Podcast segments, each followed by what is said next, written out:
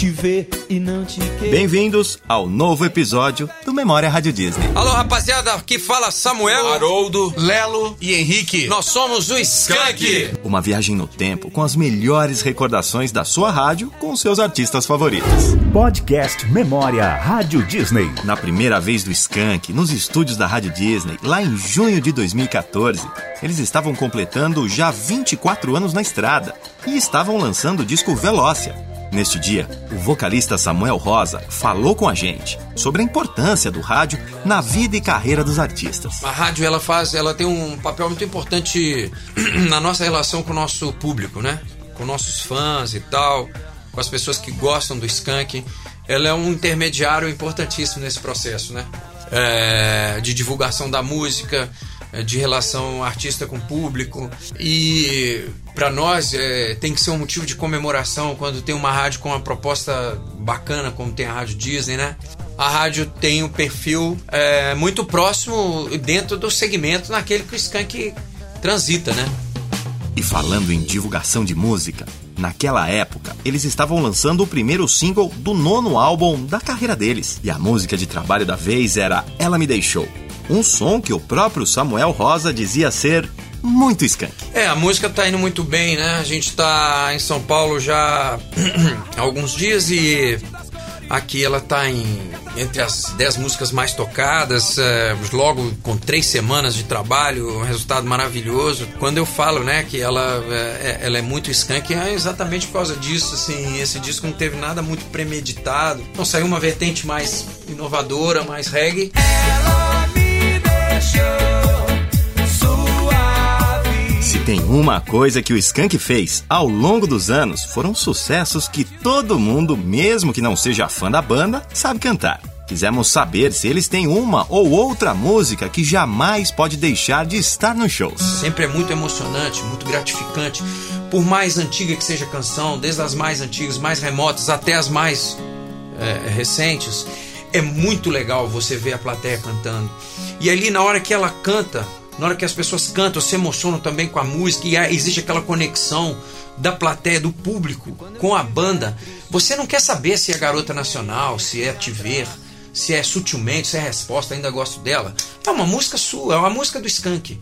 Né? Então uh, você pergunta uh, se a gente tem uma ou outra música que não pode deixar de constar no repertório. G graças a Deus, o Skank tem várias que não podem é, não podem faltar ou, ou, sempre existe uma grande expectativa de quem vá ver o show do Skank de ouvir essas músicas, né? Então realmente é uma tarefa difícil, mas é um problema que todo mundo quer ter, né? E quando é para inovar, o Skank sabe bem principalmente falando em parcerias. Nesse disco de 2014, por exemplo, eles tiveram participações inusitadas como o Benegão, o Nando Reis, que é amigo de longa data do Skank, o Lucas da Fresno e o Emicida. Aliás, essa já era a segunda vez do Emicida com a banda. Essas são as diferenças que a gente aposta para esse disco novo também são essas parcerias novas, né? Do Emicida. E essa. É, a intenção de chamar ele era exatamente essa estranheza que poderia o som do Skank junto com ele gerar uma coisa nova, diferente, né? Então a primeira experiência foi no Presença, numa música do outro álbum ainda, que é o, o Mineirão ao vivo, que ele não participou, mas depois gravou em estúdio. E aí, eh, recentemente ele participou do Rock in Rio, com o Skank, ele abriu o show do Skank no Rock in Rio, e aí veio a ideia de continuar tentando fazer alguma coisa juntos e tal, e veio a possibilidade então de compor para esse álbum novo, pro Veloce e tal, do Benegão cantando com, com a gente em multidão, da Lia Paris, que é da novíssima cena de São Paulo também, com a menina bacana, enfim. É, o, o Lucas da Fresno, que é de uma geração diferente da do Skank. A gente vai se conectando com esses parceiros e tal, e eu acho que a essência do Skank está conservada, mas esses novos parceiros eles dão um tom diferente pro disco. E em contrapartida a gente acentuou uma parceria que vinha Aí a longa data que é com o Nando Reis, fazendo um, duas canções, uma, duas canções por álbum. Nesse disco a gente teve mais tempo com o Nando, mais tempo pra compor com ele e tal.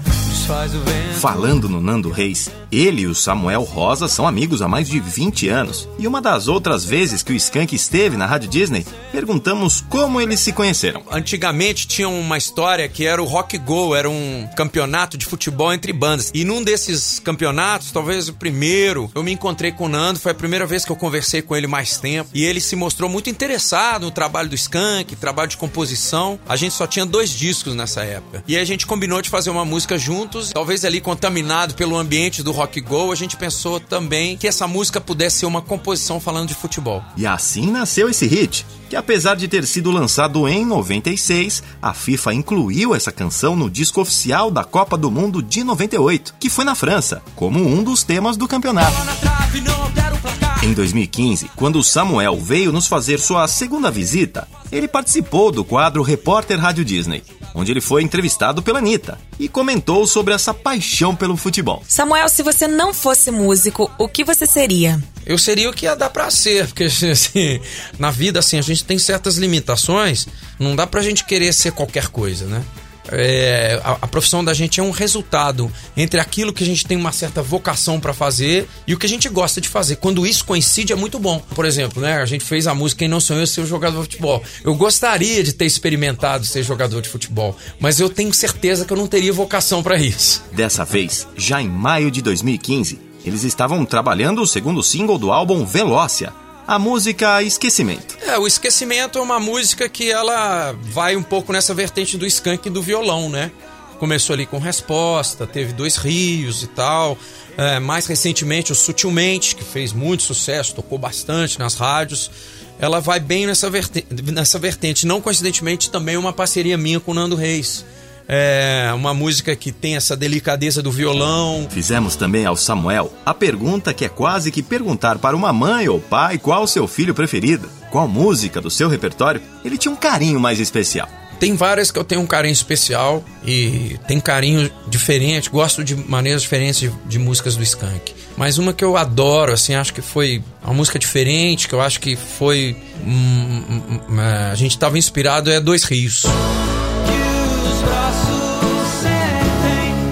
Como todo mundo, os artistas têm seus ídolos ou alguém que admira muito no mundo da música. E a gente quis saber do Samuel. E aí, Samuel, quem são seus ídolos? Ah, eu tenho vários ídolos. Tem várias pessoas que eu admiro muito. Na música, principalmente, o Paul McCartney, John Lennon, o Milton Nascimento, Lou Borges, George Ben. Tenho vários, eles não tem um, só um. No basquete é o LeBron James e, e sei lá, no, né, assim, tenho vários heróis. Acho que é bom ter um, uma pessoa que você fala, pô, que, que legal, né? Que bonita a história desse, dessa, dessa pessoa que produziu tanta coisa legal, assim, que tem um talento, tem uma excelência em alguma coisa. O Skank já estava com 25 anos de estrada e perguntamos ao Samuel se ele pudesse o que ele falaria para ele mesmo no primeiro ano de carreira do Skank, lá no comecinho dos anos 90. Ah, falaria pra tocar o barco, continuar tocando, é, fazendo som e relaxar um pouquinho, que o negócio ainda durar muito tempo, porque eu tinha muito medo naquela época, como a gente estava muito na crista da onda, muito modinha, assim, que a gente acabasse rápido, né? Porque tem aquela sempre aquela máxima de que tudo que vem muito forte também vai embora rápido. Eu nunca imaginaria abrir um jornal como aconteceu agora recentemente e estava lá dizendo que em 2014 a única banda é, de pop rock entre as 100 músicas mais tocadas no ano de 2014 era o Skank. E eu não, não poderia nunca imaginar isso, que isso aconteceria é, quase 20 anos depois da gente lançar o Calango, por exemplo. Falando nesse início de carreira do Skank, lá por volta de 1991, quando a banda ainda estava trabalhando de forma independente, O apresentador Serginho Groisman, que hoje comanda o programa Altas Horas da TV Globo, foi o primeiro a dar uma chance para os caras aparecerem na TV. A história com o Serginho é muito legal, cara, porque ele é uma espécie de padrinho da banda. Eu me lembro quando a gente ainda tava no primeiro álbum, mais independente, tocando em BH. O Serginho tinha um programa que era o programa livre, que era muito voltado pros jovens e falando de música. O programa era itinerante, então ele não ficava só em São Paulo, ele viajava. E ele foi a BH, deu uma pesquisada da cena local. E ele foi, procurou a gente e coincidiu que a gente tava lançando o primeiro disco, né? E ele então colocou a gente no programa. Foi a primeira vez que o Skank tocou num programa pro Brasil inteiro. Desde aí a gente ficou muito amigo. Hoje eu sou padrinho do filho dele, a gente tá sempre lá no programa dele, a gente tá sempre encontrando, as famílias são amigas. Um cara muito especial mesmo. O Skank só foi voltar à Rádio Disney três anos depois, em 2018, para fazer uma live. Nessa nova visita, eles estavam divulgando o show Os Três Primeiros, que depois virou um DVD. Esse projeto, é, ele é um projeto de revisão, né? Assim, é celebrar o início da banda. O momento foi pra gente muito marcante, porque a gente saiu do anonimato completo. Em quatro anos a gente estava tocando no Brasil todo, até fora do Brasil, né? Com Samba Poconé, Garota Nacional, estourou em algumas rádios, né? De, de alguns outros países e tal. Então foi, foi marcante e a gente queria não só celebrar aquelas músicas que tiveram muito sucesso na época, como também dar vez a outras que não apareceram tanto por conta do estrondoso sucesso de algumas, assim. A Garota Nacional, por exemplo, quase tomou a atenção completa daquele disco, né, do Samba Poconé para ela, sozinha. Tem sido é uma brincadeira, foi muito interessante fazer esse projeto, tocar de novo essas músicas antigas e não só matar a saudade daquele fã que viveu essa época e tal, como também dos garotos novos que, né, garimpam lá, procuram conhecer coisas de outras épocas e tal, não sei o que, que não só as músicas que o Skank tem feito mais recentemente, mas também um pouco da história da banda. Foi o que a gente viu lá no Circo Voador, uma garotada junto com a rapaziada mais da época mesmo, Sim. quando os discos foram lançados. E um outro ouvinte perguntou nesta live se eles, por acaso, se cansavam de cantar algum som deles. Será? Não me incomoda, eu comecei a tocar guitarra com 15 anos. Com 25, eu ainda estava tocando né, na noite em Belo Horizonte, fazendo algumas coisas e tal. E nesses 10 anos eu toquei Satisfaction, Rolling Stones, tipo, obrigatoriamente todas as noites. Não vai ser eu agora cansar de tocar Garota Nacional, a 30 uma música é minha, não, Não é dos Rolling Stones, entendeu? Então não tem problema nenhum. Aliás, não chegou ainda nos 30, mas ela já tem 20, já é uma senhora. Mas assim, é, não me incomodo nem um pouco quando a gente toca é, num lugar, seja ele norte do Brasil, como a gente foi agora, Crato no Ceará, num festival, ou no sul do Brasil, em Passo Fundo, saber, imaginar na minha cabeça que as pessoas não estão ouvindo o Skank todo final de semana. Elas demoram, às vezes, dois, três anos para ver o Skank. Para elas é um prazer elas cantarem músicas né, que, que elas que, que dizem alguma coisa para elas. Porque eu também vi o Paul McCartney cantando Can Buy Me Love aos 80 anos de idade, tô exagerando, uma música que ele fez quando tinha 22. Então, né, eu acho que a gente tem que ser humilde diante da obra, pensar que a obra é muito mais relevante às vezes para as pessoas do que nós, do que a gente. A última vez que o Skank esteve conosco foi fazendo o estúdio Rádio Disney, encerrando a super semana da rádio que te ouve, em novembro de 2018. Semana em que comemoramos nosso aniversário, com várias ações entre os artistas. E o Skank foi quem fechou a semana, com um showzaço para os nossos ouvintes. É, é, te ver e não te querer. É improvável, é impossível. E neste dia também, o Skank aproveitou para gravar sua participação no nosso especial de Natal, daquele ano, que foi apresentado pelo Tiaguinho. E foi ao ar nos dias 24 e 25 de E o dezembro. Skank tá pintando na área aqui na Rádio Disney também, Serginho. E antes deles cantarem, eu quero saber, Samuel Rosa, como é a agenda de vocês durante essa época de festa? Vocês, vocês ainda fazem muito show ou dão uma parada pra curtir a família? Não, o Skank tradicionalmente a gente toca muito no final de ano, né? Porque é, é uma época de muitos eventos, muitas festas e tal, e normalmente a gente é né, é solicitado para para participar de muita coisa. E quais foram os presentes que 2018 trouxe para você neste ano, Samuel? Cara, esse ano foi um ano muito legal, assim, pro Skank, né, Tiaguinho? É, eu acho que o maior presente que eu tive esse ano foi o Algo Parecido, uma música que eu fiz, né? Eu vejo, hoje dá para conversar diretamente com os fãs e dá para ver como eles reagem a uma música, né? Então a gente sabe a aceitação que uma música tá tendo. E foi uma experiência muito legal, algo parecido, porque o Skank já não lançava uma música inédita há algum tempo. E eu acho que, junto com isso, o, o trabalho também, lançar um disco novo, sempre é muito prazeroso. Assim, é uma renovação, um ciclo que começa de novo, mesmo o Skank já tendo tanto tempo de estrada, né? Então a gente lançou aí os três primeiros, o DVD ao vivo. O Skank é uma banda que gosta de, de tocar ao vivo, né? É a tradição da banda, então foi uma experiência muito boa. Você bem que podia vir comigo. Estar com o Skank é sempre um aprendizado. Em uma dessas vezes que estivemos juntos, a Rádio Disney perguntou se tinha algum segredo para eles se manterem na ativa, hoje, completando 30 anos e ainda sendo relevantes, tendo sucesso e se reinventando cada vez mais. Qual é o segredo? Não tem segredo, né? A gente não não é receita de bolo. Acho que deu certo. Uma conexão bonita, assim, de, de, de gente que acima de tudo é amigo. A gente era de bandas diferentes, mas tinha uma afinidade, gostava das mesmas coisas.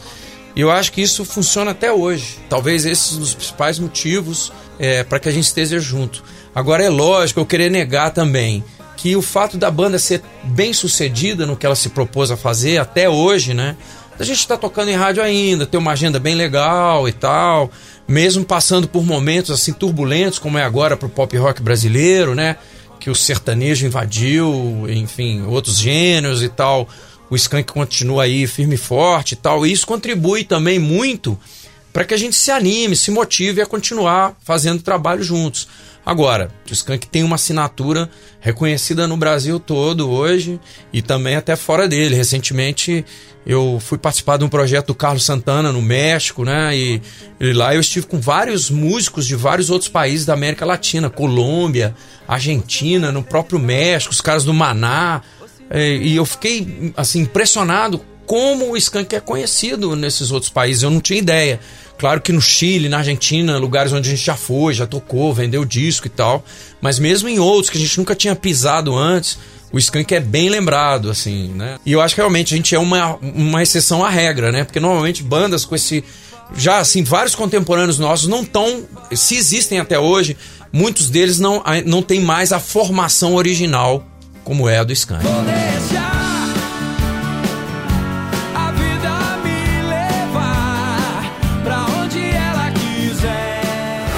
Podcast Memória Rádio Disney.